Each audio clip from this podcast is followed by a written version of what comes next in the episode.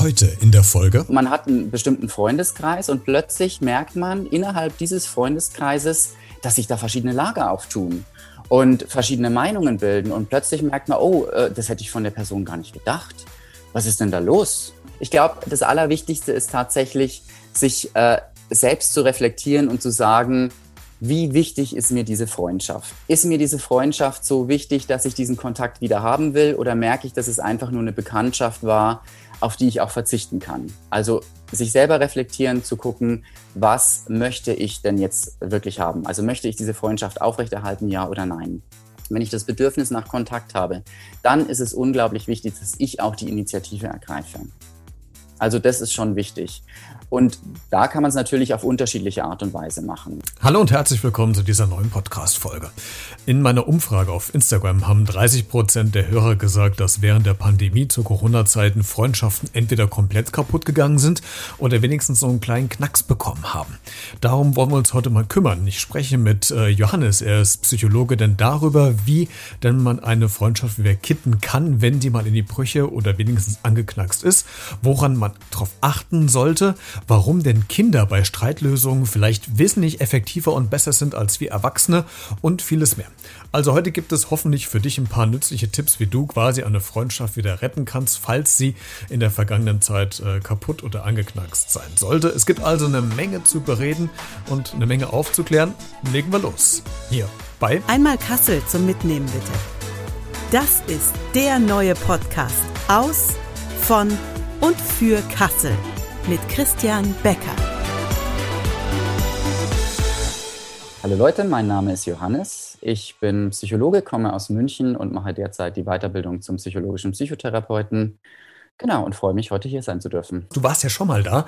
Da haben wir nämlich über deine Arbeit äh, gesprochen zu Corona-Zeiten. Und ich habe dich deswegen nochmal eingeladen, weil es heute auch wieder um ein Thema gibt, geht, wo ich gerne jemanden dabei hätte aus der Psychologie, der vielleicht so ein paar Tipps geben kann, wie man mit der Situation umgeht. Es geht nämlich um Freundschaften, beziehungsweise um kaputt gegangene Freundschaften oder zumindest angeknackste Freundschaften zu Corona-Zeiten. Und ich habe im Vorfeld zu unserem Gespräch heute bei Instagram mal meine Hörer gefragt, ob es denn bei denen oder in deren Umfeld zu solchen äh, gekappten Freundschaften gekommen ist. Und 30 Prozent haben gesagt, ja, entweder bei mir selbst oder halt im näheren Umfeld. Ähm, die Zahl 30 Prozent, wundert dich das? Das äh, wundert mich nicht, weil Corona ja viel verändert hat ähm, und unter anderem auch die Freundschaften. Das kann ich gut verstehen, ja. Mhm.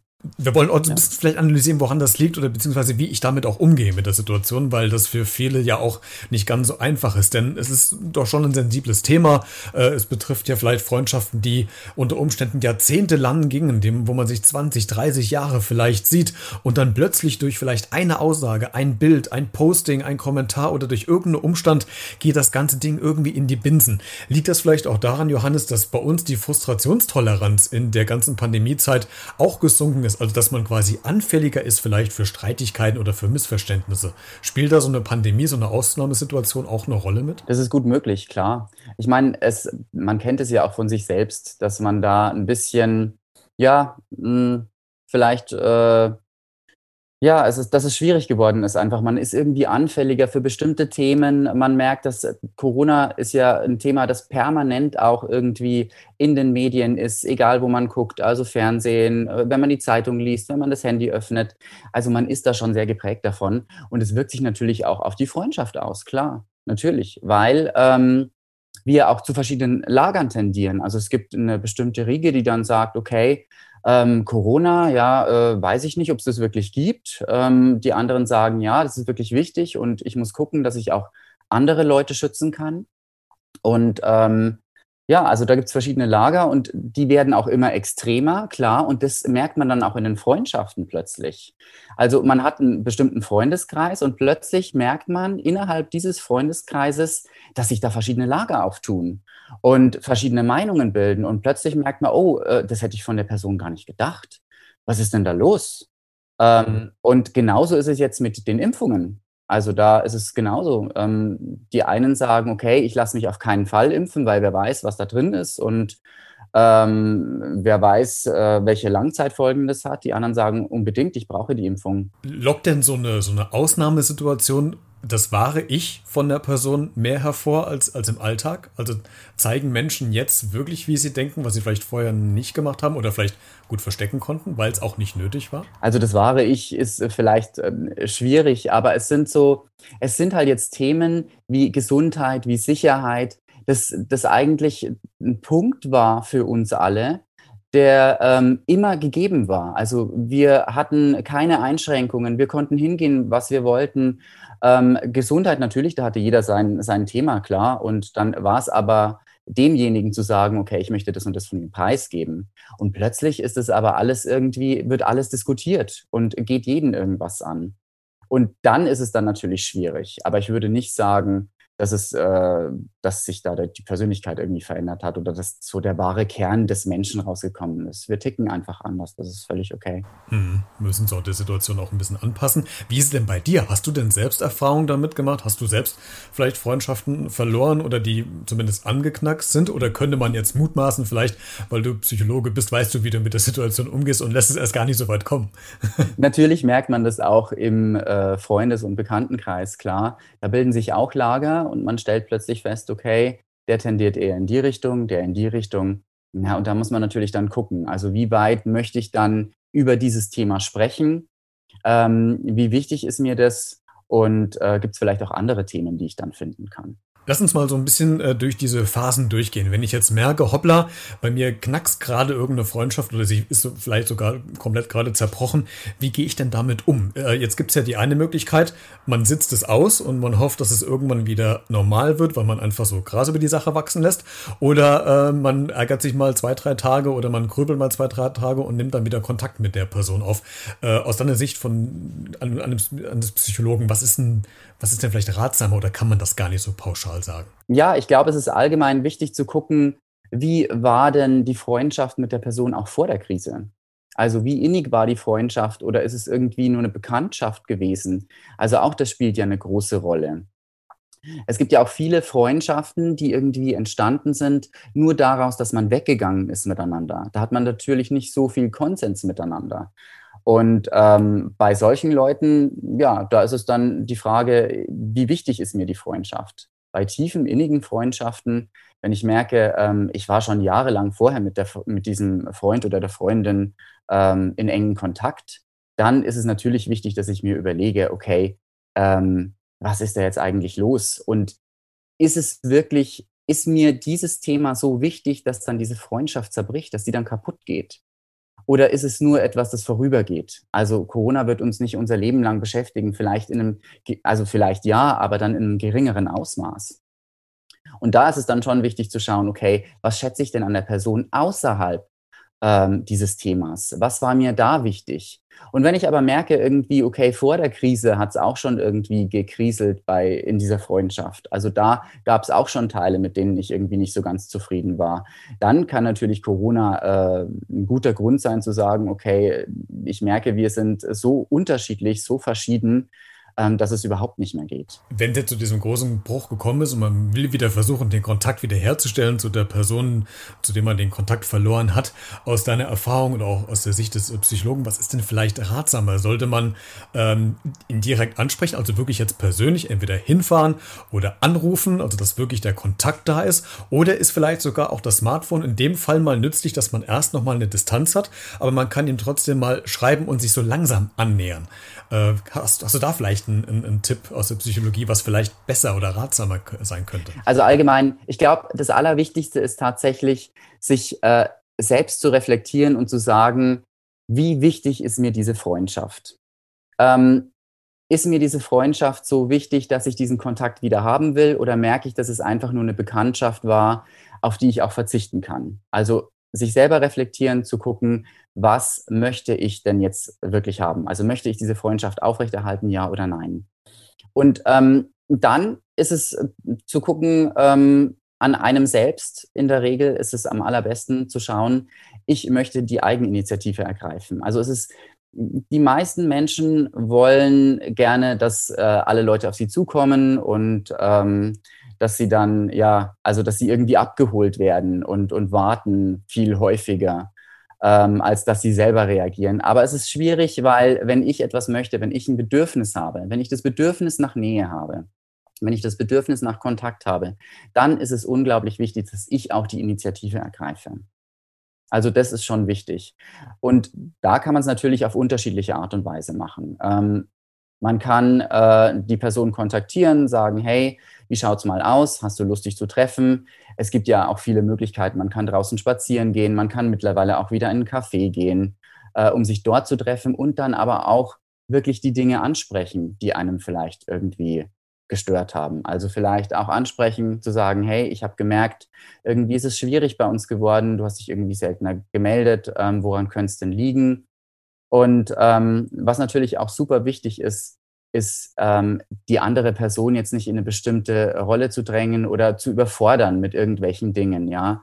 Also zu sagen, du bist schuld, du hast dich die ganze Zeit nicht gemeldet, ähm, was ist denn los mit dir? Sondern es ist eigentlich ganz einfach und es ist äh, immer wieder in der Psychologie wird es äh, gefordert, diese Ich-Botschaften zu senden.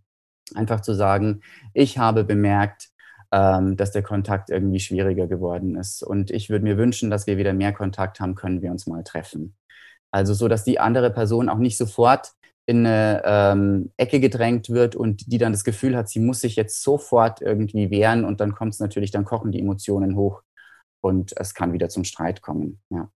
Äh, du hast gerade gesagt, ähm, dass natürlich auch ein Treffen ähm, möglich ist und dann an einem neutralen Ort. Das hört man immer wieder, dass es ein möglichst ein neutraler Ort äh, sein sollte. Jetzt nicht, also nehmen wir an, wir zwei hätten einen Streit, äh, sollte der Ort jetzt nicht bei mir zu Hause sein oder bei dir zu Hause sein. Äh, warum denn eigentlich nicht? Weil dann einfach äh, Erinnerungen mit da dranhängen, weil das vielleicht sich schneller hochschauen kann, als man ähm, das an einem neutralen Ort macht? Oder ist der neutrale Ort besser geeignet, weil man da aus der Situation Situation vielleicht schneller auch rausgehen kann, wenn man merkt, es klappt irgendwie gerade nicht. Genau, das sind mehrere Dinge. Natürlich kann man schneller wieder aus der Situation gehen. Aber es, es gibt immer so diesen Heimvorteil der einen Person, ja. Also die sich in den eigenen vier Räumen geborgen fühlt, wohlfühlt und irgendwie auch eine andere Stärke hat als die andere Person, die dann ja quasi zu dieser Person ähm, hinzukommt und sich einfach natürlich wie ein Gast fühlt. Und so kann man sich an einem neutralen Ort treffen, wo beide nichts, nichts Emotionales miteinander verbinden, wo nicht der, die eine Person ähm, zu Hause ist und, und äh, ja, so diesen Heimvorteil hat. Deswegen ist es besser, an einen neutralen Ort zu gehen. Macht es auch Sinn, noch eine dritte Person mit dazu zu nehmen, die quasi eine Vermittlerrolle spielt, oder kann das auch schon tatsächlich schwierig werden? Es kommt drauf an. Also es kommt wirklich drauf an, ähm, wer ist diese Person? Ist die Person eher mit der einen äh, Person oder mit der anderen befreundet? Also auch das macht natürlich schon Schwierigkeiten. Und so eine neutrale Person, so eine Vermittlerperson zu finden, ist oftmals gar nicht so einfach.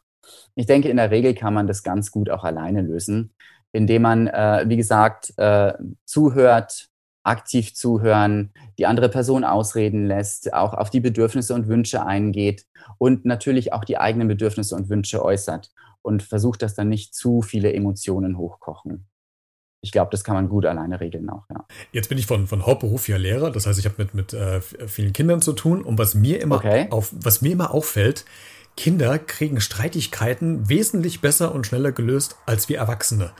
Hast du vielleicht eine Idee, woran das liegt? Sind die vielleicht einfach, weil die noch nicht so vorgeprägt sind, weil die noch nicht so schlimme Erfahrungen gemacht haben, weil die vielleicht nicht nachtragend sind, weil die Freundschaften vielleicht anders definieren als wir Erwachsene? Hast du da vielleicht eine Idee, warum Kinder da völlig anders mit, mit umgehen können als wir Erwachsene eigentlich? Klar, wir haben einfach schon viel mehr Erfahrungen gemacht. Also alle Erfahrungen, die wir im Laufe des Lebens gemacht haben, die prägen uns natürlich und die beeinflussen uns auch. Und wir vergleichen sofort eine bestimmte Situation oder einen bestimmten Menschen, der in einer Situation reagiert. Ähm, haben wir da schon irgendwann mal äh, Erfahrungen damit gemacht und bewerten das viel schneller. Bei Kindern, die haben natürlich noch nicht so viele Erfahrungen gemacht, klar. Ähm, und deswegen verzeihen die auch schneller. Also das ist ganz klar, die haben noch nicht so viele. Und da gibt es auch Unterschiede. Es gibt natürlich auch Kinder, die viele dramatische ähm, Ereignisse in der Kindheit erlebt haben. Und auch die sind dann ähm, zurückhaltender oder ähm, hinterfragen viel mehr. Also, aber in der Regel ist es so, dass sie einfach noch viel offener sind und wir uns da gern mal eine Scheibe abschneiden könnten davon, ja. Absolut, ja. Ich finde das immer wieder spannend, wenn man sieht, wie Kinder sich streiten und dann sich, äh, jetzt auf, also jetzt auf gleich ist vielleicht ein bisschen übertrieben, aber in, in relativ kürzester Zeit dann wieder doch die Best, Best Buddies sind. Äh, Johannes, letzte Frage. Bei dir in der, in der Praxis, wenn du ähm, deine ähm, äh, Personen quasi berätst und mit denen arbeitest. Ähm, ist das auch Thema ähm, kaputte Freundschaften jetzt zur Corona-Zeit, beziehungsweise sowieso gestörte Beziehungen generell? Wird das gerade häufiger angesprochen oder ist das eher noch so ein bisschen im, im Hinterhalt? Es kommt immer mehr. Also am Anfang der Krise hat man natürlich noch nicht so viel davon gemerkt aber es wird immer stärker. Und ein äh, Riesenthema ist tatsächlich das Thema Freundschaften. Also äh, viele Leute, die dann äh, zu mir auch kommen, die auch an einer sozialen Phobie zum Beispiel leiden und sowieso Probleme haben, irgendwie auf andere zuzugehen, ähm, haben jetzt erstmal in der Corona-Krise natürlich äh, einen Vorteil, weil sie alle nur über Video sehen können. Aber es ist definitiv ein Thema, auch wie gehe ich jetzt jetzt, wo ähm, alles wieder geöffnet wird und wo ich die Leute auch wieder treffen kann, wie, wie gehe ich auf die Leute wieder zu und, und wie kann ich wieder Kontakte aufnehmen? Es ist oft so, dass die dann auch viele Kontakte schon verloren haben und die wieder aufgenommen werden müssen. Also es ist ein Riesenthema, ja. Vielleicht, Johannes, eine ganz verrückte Hypothese. Ich habe keine Ahnung, ob die stimmt oder nicht stimmt. Mhm. Jetzt sind wir ja über über ein Jahr ja quasi so ähm, so zurückgefahren worden, dass man auch gar keine großen Familienfeste mehr feiern konnte. Das wird ja wahrscheinlich jetzt im Sommer wieder möglich sein. Birgt das Potenzial, dass, äh, man kennt es ja zu Weihnachten, dass Familienstreitigkeiten zu Weihnachten sich richtig schnell hochkochen, dass es jetzt auch so ist, wenn die Familie jetzt nach so langer Zeit zu weiß nicht, 20, 30 Leuten zusammenkommt, dass dann das Konfliktpotenzial für, für Streitigkeiten dann auch gerade höher ist oder gerade im Gegenteil, weil man sich freut, die anderen alle wiederzusehen, ist erstmal alles Harmonie pur. Also ist natürlich beides möglich. Das kommt auf die Familien drauf an. Die freuen sich wiederzusehen, aber es gibt natürlich auch die Familien, wo dann die großen Streitigkeiten äh, hochkommen können, unter anderem eben durch das Thema Corona. Also wer ist geimpft, wer nicht? Gibt es irgendwelche, die äh, den Impfneid haben und äh, gerne schon früher geimpft worden wären? Die einen, die Corona glauben, die anderen nicht. Also es gibt ja wirklich auch in so einer großen Familienkonstellation, vor allen Dingen bei Geburtstagsfeiern oder Weihnachten oder Hochzeit oder wann auch immer, alle möglichen Lager. Und deswegen, ähm, ja, kann da schon äh, einiges an Gefühlen hochkochen und manchmal auch schwierig werden. Aber ja, das ist genauso wie vorher, vor der äh, Krise war es genauso. Da sind auch bestimmte Themen einfach hochgekocht. So ist es nun mal. Wenn viele Leute zusammenkommen, dann ist es schwierig. Johannes, vielen Dank, dass du heute äh, mein Gast warst und dass du so ein bisschen Aufklärungsarbeit geleistet hast, wie ich quasi mit zerbrochenen oder angeknacksten Freundschaften umgehen äh, könnte, worauf ich vielleicht einen Schwerpunkt leben könnte. Das war sehr informativ und äh, gleichzeitig unterhaltsam. Danke, dass du zu Gast warst. Sehr, sehr gerne. Einmal Kassel zum Mitnehmen, bitte. Das ist der neue Podcast aus, von und für Kassel mit Christian Becker.